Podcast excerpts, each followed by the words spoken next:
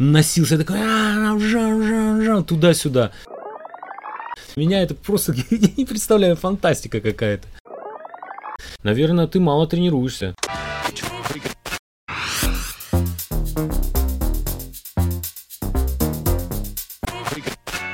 Физкульт, привет, дядя! Салям алейкум! А что Динамо бежит? Все бегут. Привет! С вами «Динамо бежит» – подкаст беговой школы Джекстер. Тут мы рассказываем истории об интересных людях, которые живут, работают и бегают. Наши гости не профессиональные атлеты, а издатели, бизнес-аналитики, режиссеры, стоматологи, топ-менеджеры, маркетологи, да и просто интересные личности, выбравшие бег своим вторым призванием. Меня зовут Даша, я только начала бегать и готовлюсь к забегу «Апрель». А меня зовут Лера. Всем привет. Я тренер беговой школы Джекстер.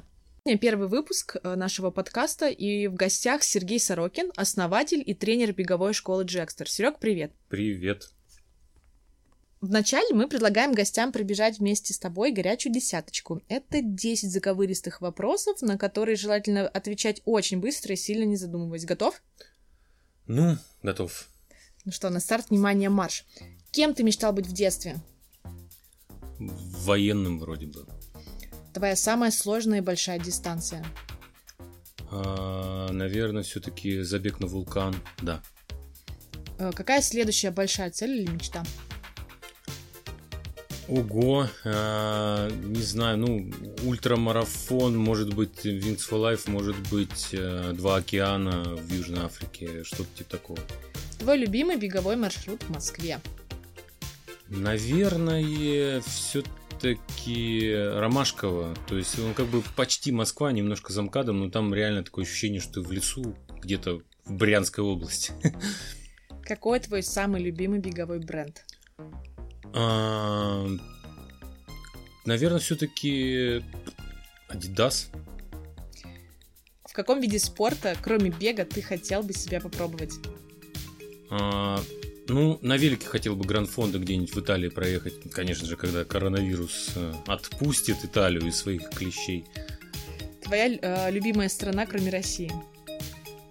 Кипр. Э, куда мечтаешь поехать? Австралия. И кто для тебя является примером для подражания и восхищения? Так, на этот вопрос быстро так не ответить, но, наверное, примером для подражания и восхищения для меня является папа. Класс, спасибо за Блиц. Э, теперь давай поговорим про клуб, твою жизнь и бег. Сергей, расскажи про беговой клуб Джекстер. Как он вообще получился?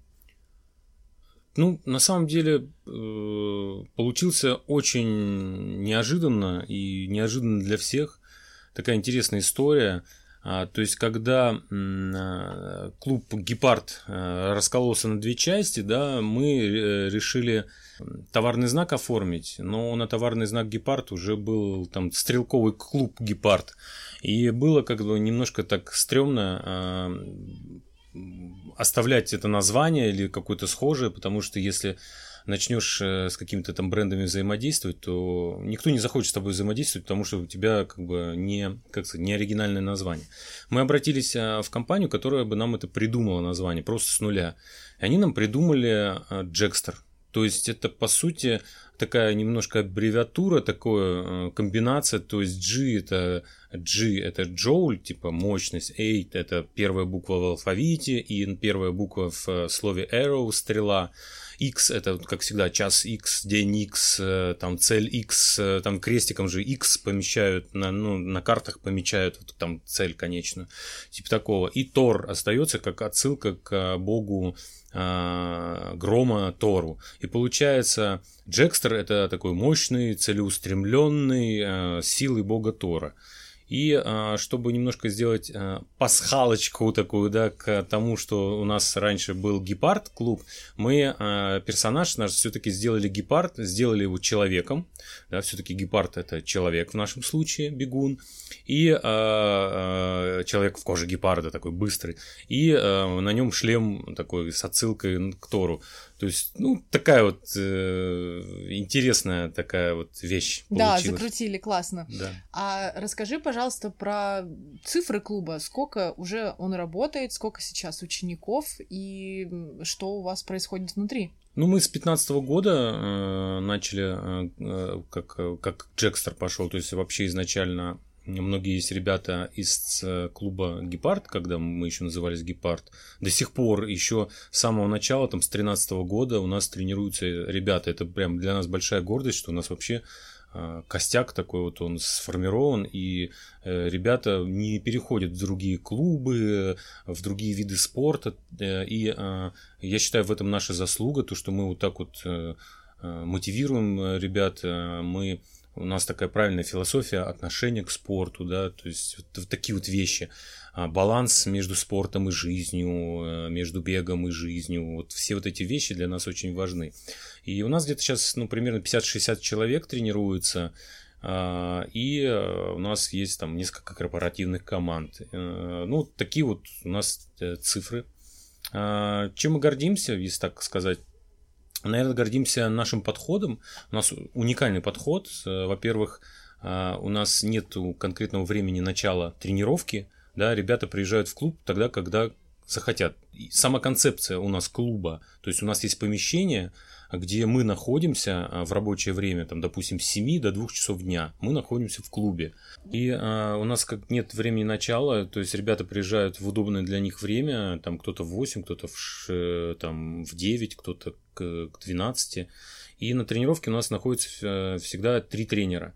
Причем а, нету как тренер чей-то личный, то есть все три тренера, они могут э, работать с любым, а, ну вот кто свободен, да, из тренеров, тот как бы и помогает провести тренировку, подсказывает, как выполнять э, тренировку, которая указана в тренировочном плане.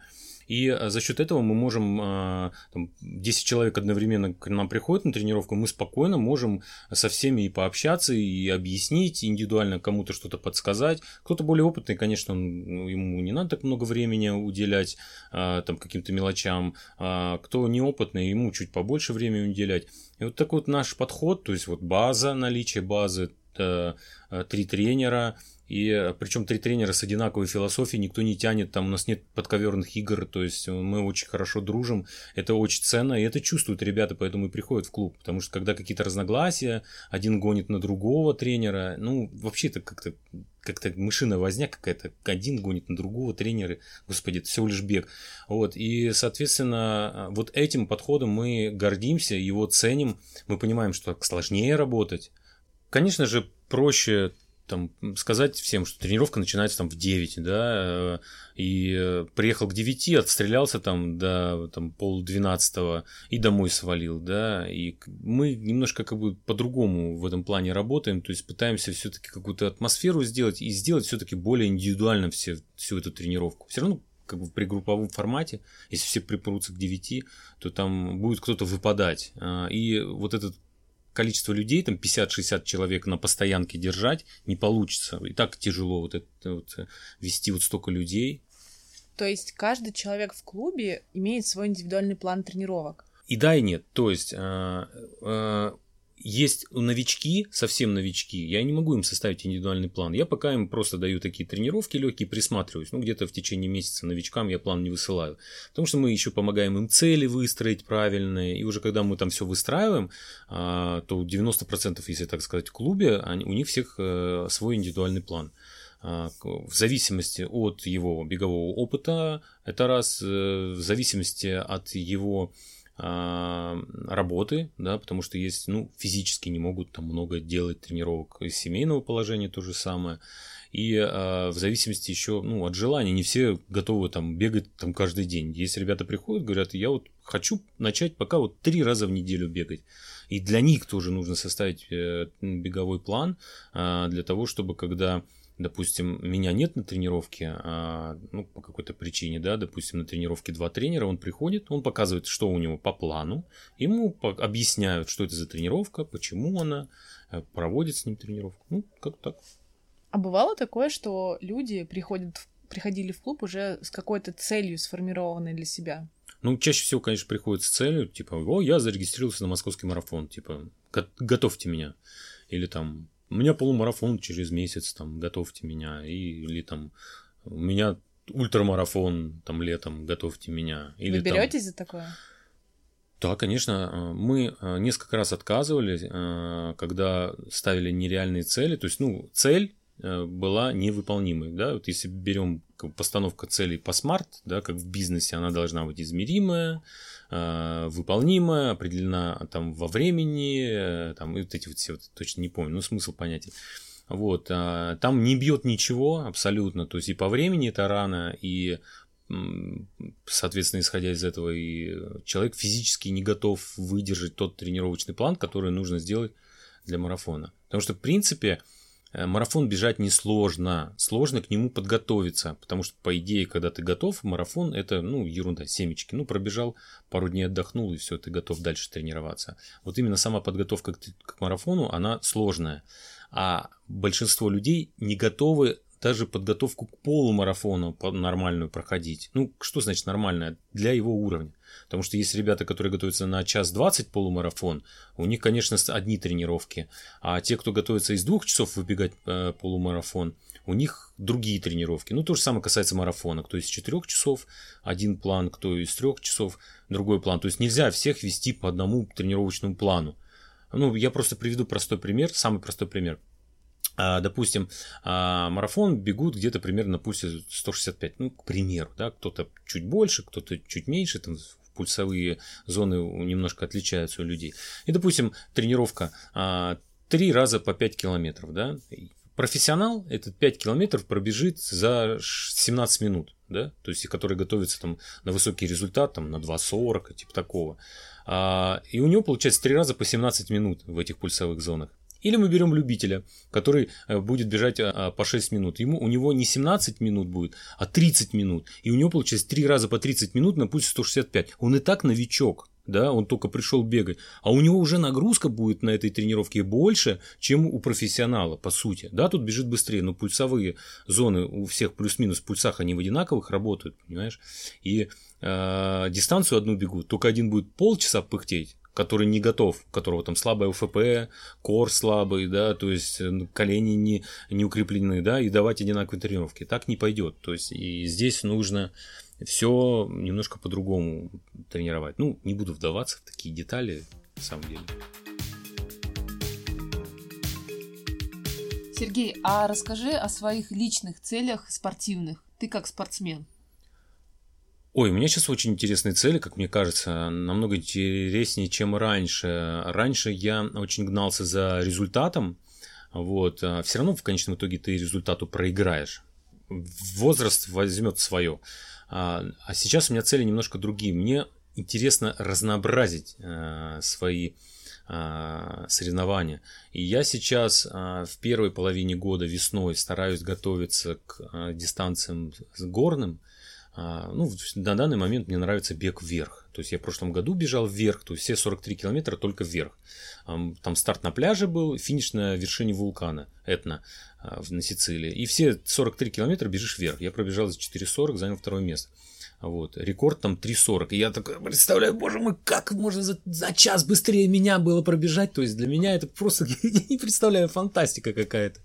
Вот. Я в этом году, э, надеюсь, получится, там коронавирус не вмешается, хочу попробовать к 4 часам приблизиться, то есть 40 минут скинуть. Тоже для меня это немножко непонятно, как это... Вообще эта дистанция очень непонятная, потому что ты, когда стоишь на старте, ты не понимаешь, как ты забежишь на эту гору, ты на нее смотришь, вершину не видишь.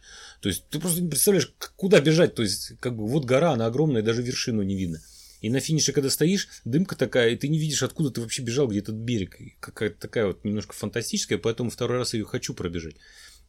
Вот, а весной, ой, осенью, вернее, э, я стараюсь э, сейчас э, работать больше на скорость, на шоссе. То есть, ну, грубо говоря, в весну работаю на силу, в горы, в бег, вверх, там мышца нара- нарастает, а потом эту мышцу разгоняю, грубо говоря, на скорость осенью.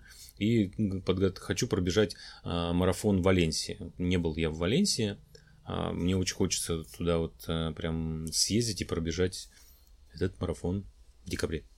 Класс. Это было про будущее. А Можно я, как э, любитель, позадавать вопросы про прошлое?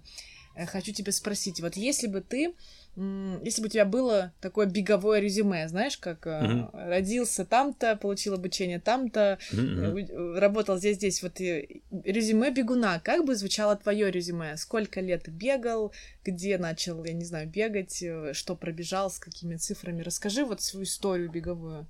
Ну, первое. Когда я родился, я был пухленький мальчишка. И когда я не ходил, еще только там ползал, я был такой пухлый мальчик, а, немножко такой, мама говорила, ей казалось, что я немножко ну, отсталый, потому что все дети ползают активные, там их, а, она говорит, я, говорит, посажу тебя, дам тебе ботинок со шнурком, и ты вот эту дырочку тыкаешь, тыкаешь, пытаешься попасть. Она говорит, я перестираю за это время там все вещи, я там уберу всю квартиру, а он говорит, сидит Сереженька и сопит, и туда тыркает, говорит, ну вот, блин, все, говорит, родился. Но, говорит, все изменилось, когда я начал ходить. Когда я начал ходить, я начал бегать сразу. Это было просто. В школе там, э, там все время жаловались. Э, моя сестра, когда дежурила, она на 6 лет меня старше в школе, но на Западной Украине.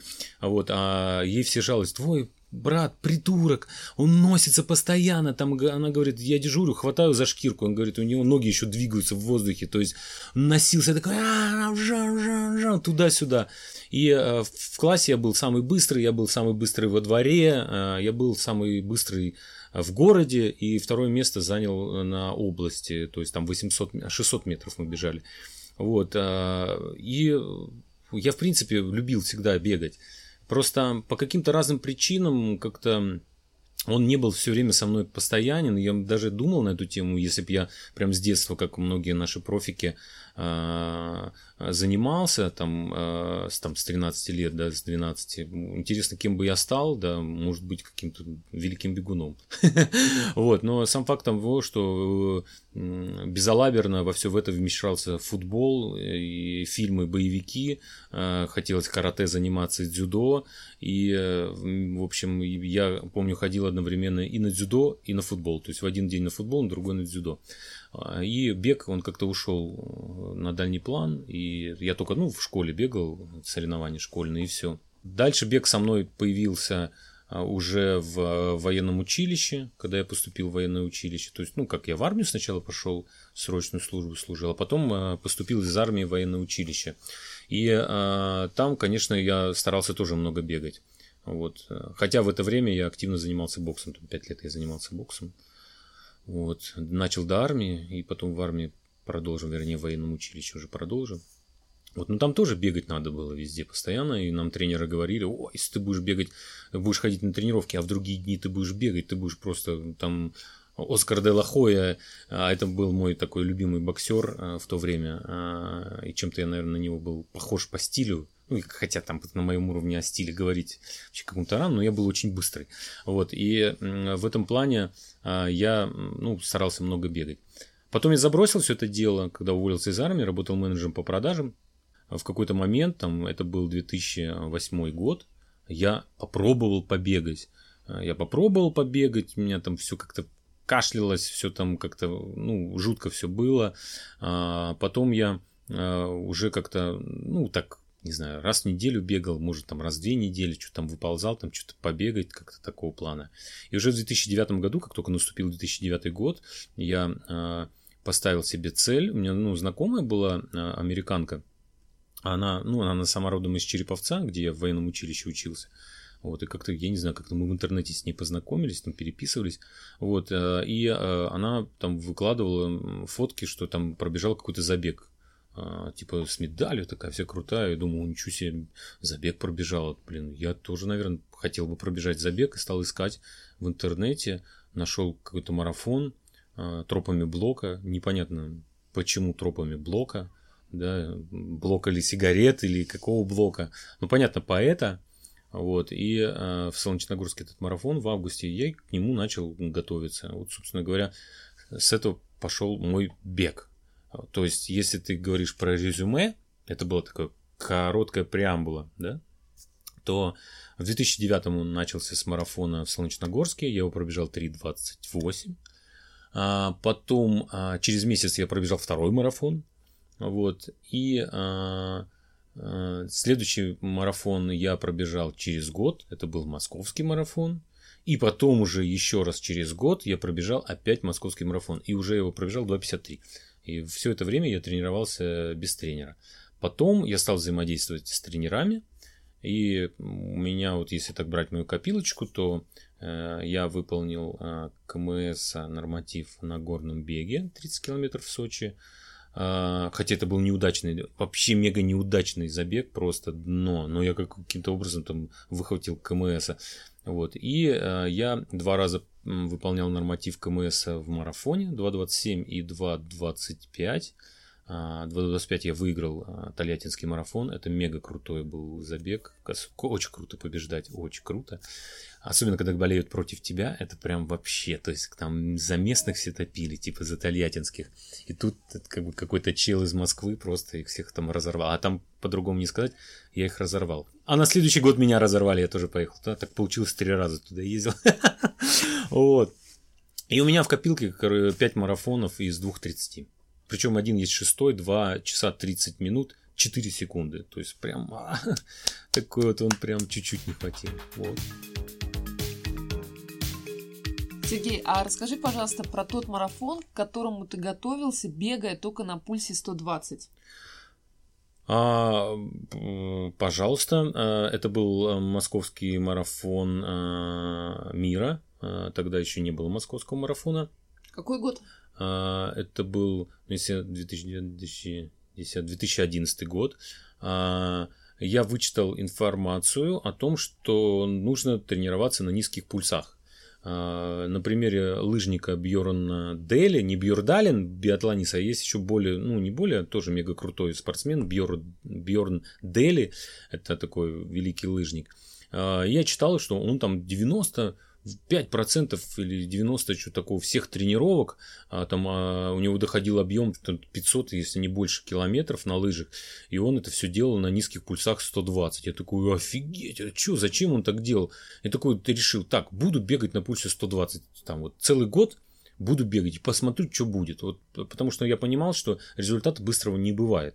Как-то вот уже как-то, видимо, я так повзрослел к тому времени. И я понял, что вот надо вот попробовать. И вот каждый день, я где-то каждый день бегал по 10 километров на пульсе 120. Э, И так получилось, что я начал где-то с темпа где-то 6.30, где-то так на километр 6 минут. То есть, ну, десятка выходила там час, час 5, вот такого плана.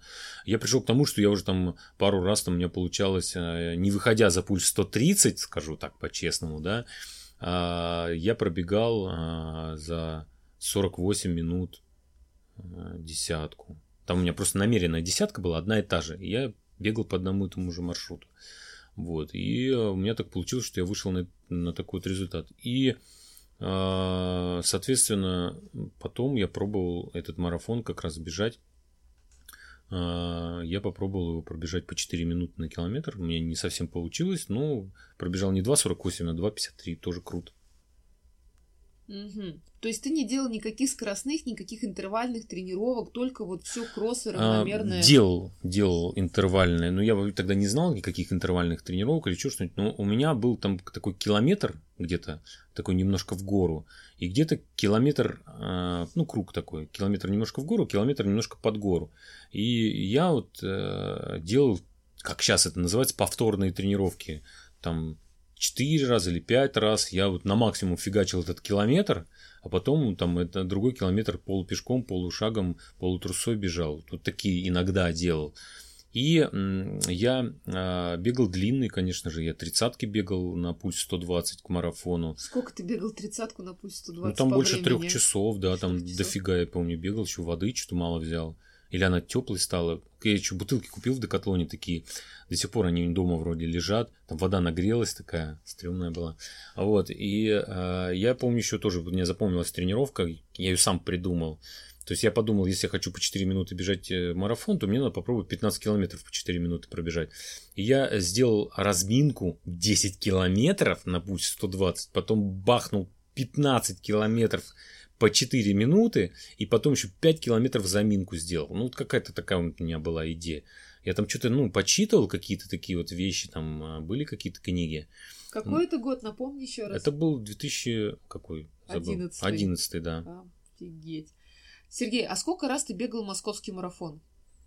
А, Я убегал, э, ну, если брать московский марафон мира, он тоже преемником стал, вот нынешний московский марафон, то это 2011, 2013, а, нет, 2010, 2011 и уже 2013 это первый московский марафон, 2014 это второй московский марафон и 2015 это третий московский марафон. А, Пять. Да ты у нас сторожила, сторожила а, московского бегового сообщества. Вот скажи, ты ну, а, бегаешь уже давно, да? Ты видел, как беговое сообщество выросло от московского марафона мира, где а, пенсионеры, ничего не имея против возраста, да, устраивали этот забег, Да, он да. был таким олдскульным, капец. Да, да, да. До московского марафона, которым он стал сейчас, крутым, современным, Да. похожим на Нью-Йорк, Лондон. Вот скажи, что ты думаешь вообще про беговое сообщество Москвы и России? Какое оно, каким оно было, каким оно стало, каким оно будет? Могу сказать только одно. А, Оно а, было, правда, было довольно-таки очень возрастным. А, И пошло какое-то омоложение. Вместе с этим омоложением пришла вот мода, да, то есть раньше был такой бег, ну, как бы, ну, не особо модный, а за счет того, что помолодело беговое сообщество, очень много появилось людей, которые хотят быть э, в этом беговом сообществе. Даже они там, может, тренируются через пень колоду, но они хотят быть причастными к этому беговому движу, здоровый образ жизни и тому тому подобное. И э, оно увеличилось. Да, если говорить про реально бегающих и тренирующихся людей, ну, оно, конечно, увеличилось, но я не скажу, что очень много. Беговое сообщество больше увеличилось за счет людей, которые хотят быть причастными к бегу, то есть которые ну, не тренируются, так сказать, На как результат. правильно. Ну да, типа такого на результат. Оно, может, и не надо, то есть все-таки нам нужно а, продвигать здоровый образ жизни. И, э, конечно же, радикально все это поменялось, э, очень сильно изменилось. Сейчас намного все это интереснее выглядит, намного вкуснее, если так сказать. И это, конечно же, и мне лично добавило мотивации, и для другим бегунам, чтобы продолжать. А, То есть очень сильно изменилось. Интересно, а как э, ты сформировался как тренер? То есть, понятно, ты бегал много марафонов, у тебя в планах много марафонов. а, Ну вот откуда началась твоя история как Сергея тренера? Ну, я такой немножко товарищ заумный, если честно, такой. Когда я работал менеджером по продажам, я ну, всегда отличался тем, что я там очень круто знал методику, меня там даже инструктором отдела продаж хотели брать, но я как бы там, помню, отказался, у меня была цель стать бизнес-тренером. И мне очень нравилась вот эта тема, они такие бизнес-тренеры. Ну, когда я первый раз попал на тренинг вообще, да, мне захотелось стать бизнес-тренером. То есть я уже понимал, что я буду работать менеджером по продажам, и когда-нибудь я стану бизнес-тренером. К этому стремился, потому что это как-то круто. Он такой весь такой крутой, такой весь веселый, такой весь модный, такой весь вау, все знает, такой и деньги там у них там водятся. То есть вот это все меня прям, а, я от этого тащился. Когда я стал бизнес-тренером, я, ну, а, получал очень сильное удовольствие от этой работы, потому что, ну, мне нравилось учить людей, и я надеюсь, у меня получалось. Но в какой-то момент, э, э, конечно, бег меня завлек намного сильнее. И когда я уже тренировался, я всегда, ну, как-то как все-таки я один очень много тренировался. А вот э, до встречи с тренером Анатолием Николаевичем Орловым я тренировался всегда один. Один. Я на, на стартах ни с кем не, не общался. Э, то есть я вот приезжал на старт, пробегал, э, что-то там издалека посмотрел, там уехал. То есть я как-то вот такой, как волк-одиночка меня Орлов называл. А, я, конечно же, все анализировал, пытался понять, как мне сделать лучше, ставил какие-то цели себе, э, мечты, пытался как-то свой выстроить тренировочный процесс, какой-то тренировочный план и тому тому подобное. И когда я уже стал работать с Анатолием Николаевичем Орловым, это заслуженный тренер СССР, э, тренер рекордсменки мира на 10 километров, э, тренер чемпионки мира э, в командном кроссе, такой, ну, очень известный тренер. По-хорошему, большинство сейчас тренеров нынешних работающих в сборной, они тренируются по методикам, на которых основывалась работа Орлов. И я очень много изучал его методику. Так получилось, что у нас на тренировке еще был Иван Нечаев, у него тоже сейчас свой небольшой или большой беговой клуб.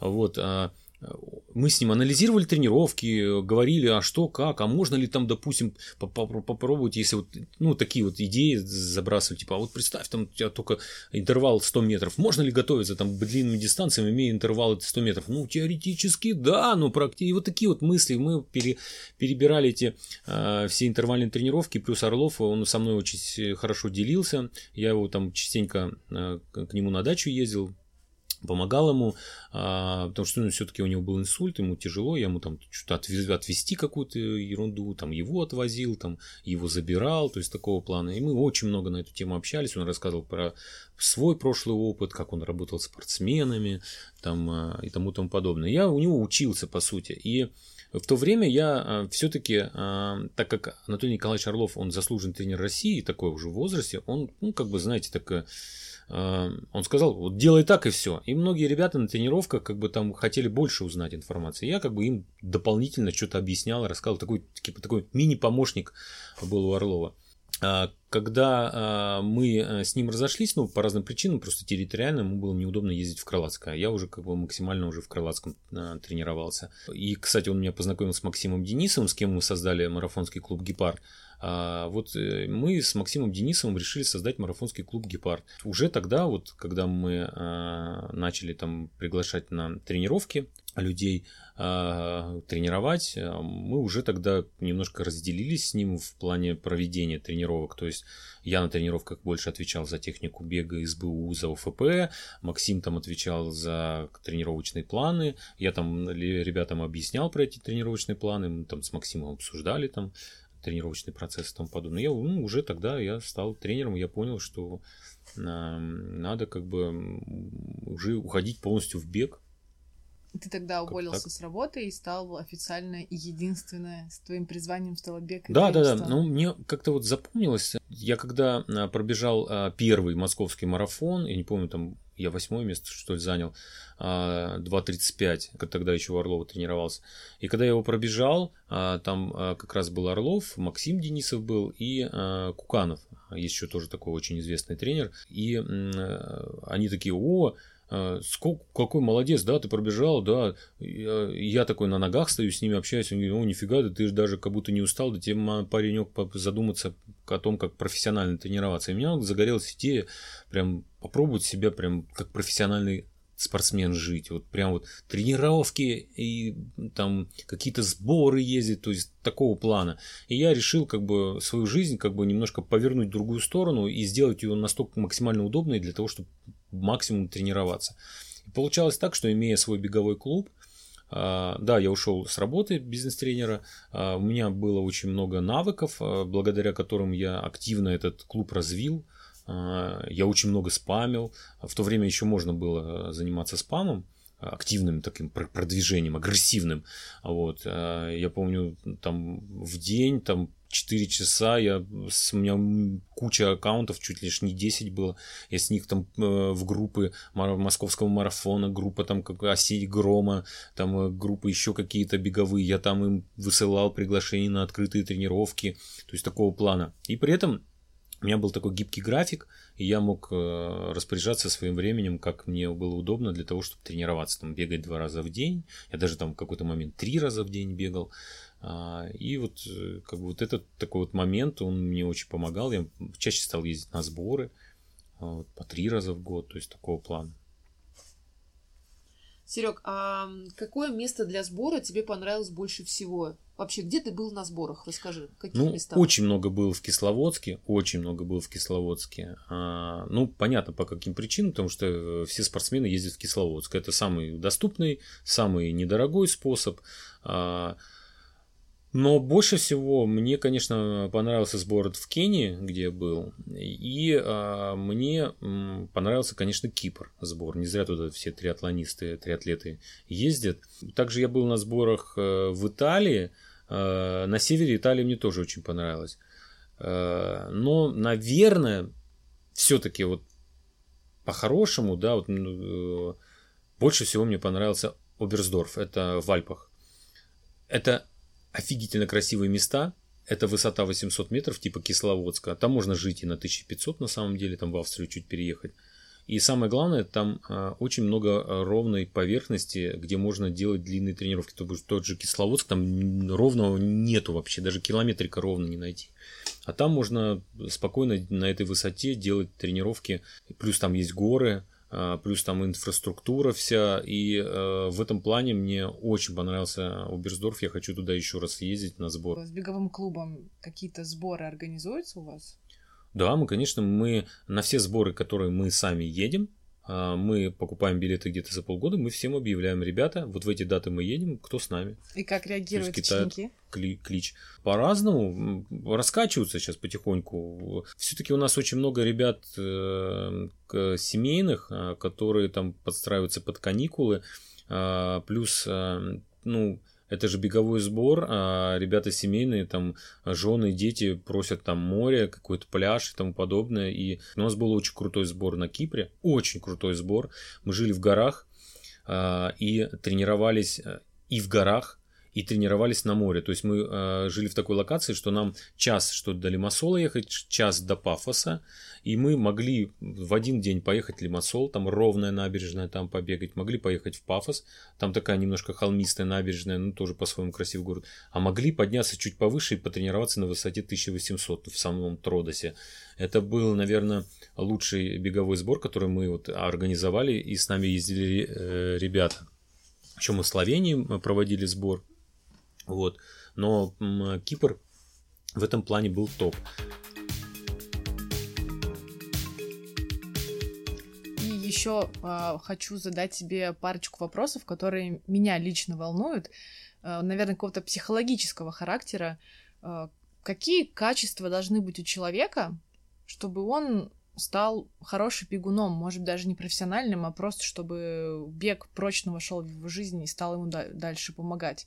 Такие взаимо взаимоисключающие, конечно, моменты, но, может быть, ты... Наверное, самое такое качество, оно присуще мне, и я его считаю своей суперсилой. Вот так, да, у каждого есть своя суперсила. Вот если ты меня спрашиваешь, Сергей, какая твоя суперсила, да, то есть я считаю, самая крутая суперсила – это умение набраться терпения и ждать. То есть делай и жди. Приведу простой пример. Когда я бежал на московский марафон мира, а, в то время приезжал такой марафонский клуб Корчма Тарас Бульба. А, приезжали э, украинцы. Вот. И они брали там все три места, то есть такие сильные ребята были. И а, так как московский марафон мира проходил по набережной и в четыре круга, то есть туда-сюда бегали. Я все время видел лидеров. Это очень круто, когда ты можешь видеть лидера. Они все такие прям, ну просто боги, полубоги.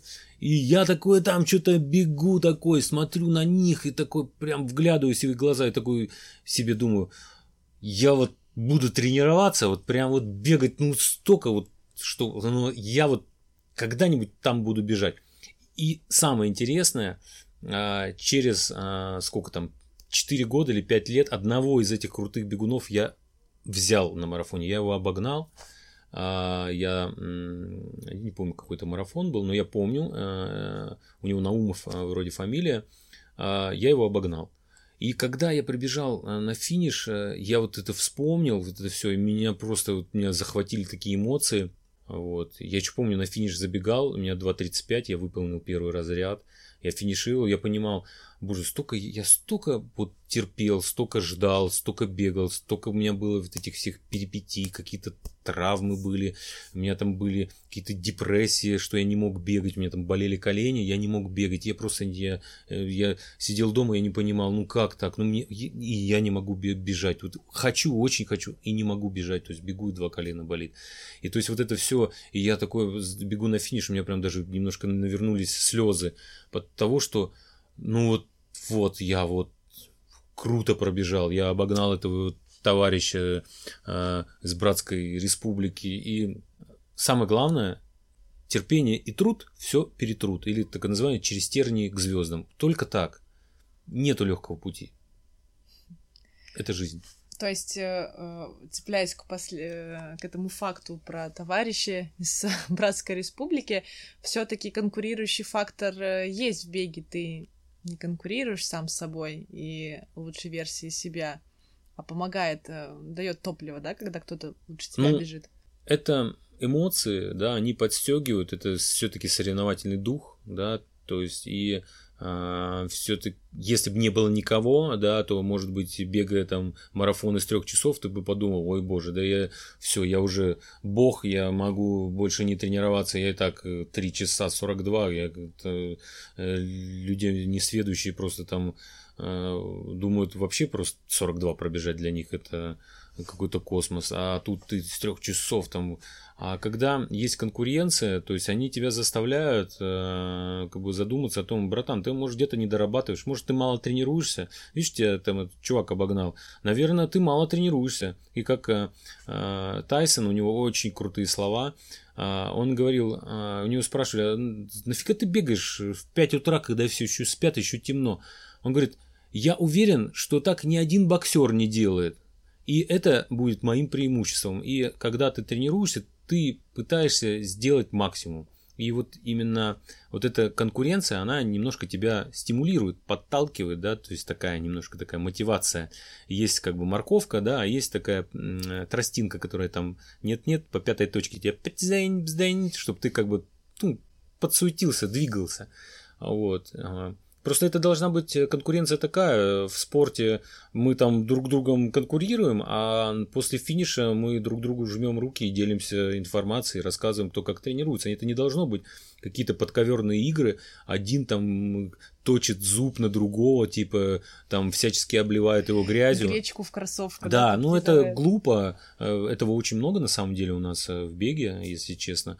А, Я с этим Например? с- сталкивался. Ну, как там этот беговой клуб плохой, а у нас хороший, этот тренер плохой, я хороший, этот не умеет тренер тренировать, а этот плохо бежит, а вот он у меня бы побежал. То есть вот эти все вот такие токсичные такие вот вещи, желчь такая вот, которая изливается, это на самом деле смешно. Это всего лишь бег. Это как бы это мышиная возня какая-то. Ну, это просто для меня это смешно. А, И я все-таки за то, чтобы мы больше общались, э, и у меня очень много друзей среди тренеров, и я стараюсь э, с- больше общаться, делиться информацией. Как-то так. И вот такой последний вопрос. Я так понимаю, что редко бывает э, такая ситуация, что все-все-все ученики клуба э, могут собраться одновременно и, например, пообщаться с тобой. Э, но вот через подкаст они могут услышать какой-то месседж, который ты М. можешь сказать. Что бы ты сейчас сказал всем-всем ученикам беговой школы Джекстер? Ну, э, наверное, я бы с ними хотел бы поделиться такой вот э, вещью. Когда вы начинаете бегать, не ждите от него, от бега то, что вы ждете. Обычно это не совпадает. Просто бегайте, и вы потом такие бонусы будете получать, о которых вы даже и не догадывались на самом деле. А, И это правда. Я а, прошел а, вот этот путь, да, я еще дальше пойду, буду собирать дальше бонусы. Чем дальше, тем интереснее. Вот, но именно столько нежданчиков, приятных сюрпризов приносит бег. Когда я начинал бегать, я даже не представлял, куда меня это все приведет. А сейчас, находясь там, где я сейчас нахожусь, я просто в таком приятном восхищении нахожусь, получаю удовольствие. И э, бег все-таки это естественно для человека, э, наше тело э, нуждается в движении, да, а бег это все-таки такая лакусумовая бумажка нашего, как сказать, нашего образа жизни, если так правильно сказать. Если ты можешь тренироваться регулярно год-два, значит у тебя правильный образ жизни, значит ты долго проживешь. И бег потом тебя будет вознаграждать. Вознаграждать э, и у каждого это будет свое, то есть нет такого, что а, вот все сбудется то, что у меня сбылось, да. А, Я так довольно-таки очень так в общем говорю, ну ну, именно потому, что у каждого это будут бонусы свои, но именно терпение и труд все перетрут, и, как говорится, через терник к звездам. И будут звезды, и они будут прям сверкать, гореть, и вы будете просто радоваться тому, что это видите. Спасибо тебе, очень вдохновляющая речь. А, надеюсь, все ее послушают и примут прямо к сердцу. Все, ребята, спасибо, что прослушали наш подкаст. Пока-пока. Увидимся на тренировке. Да, в зале, на треке, в парке.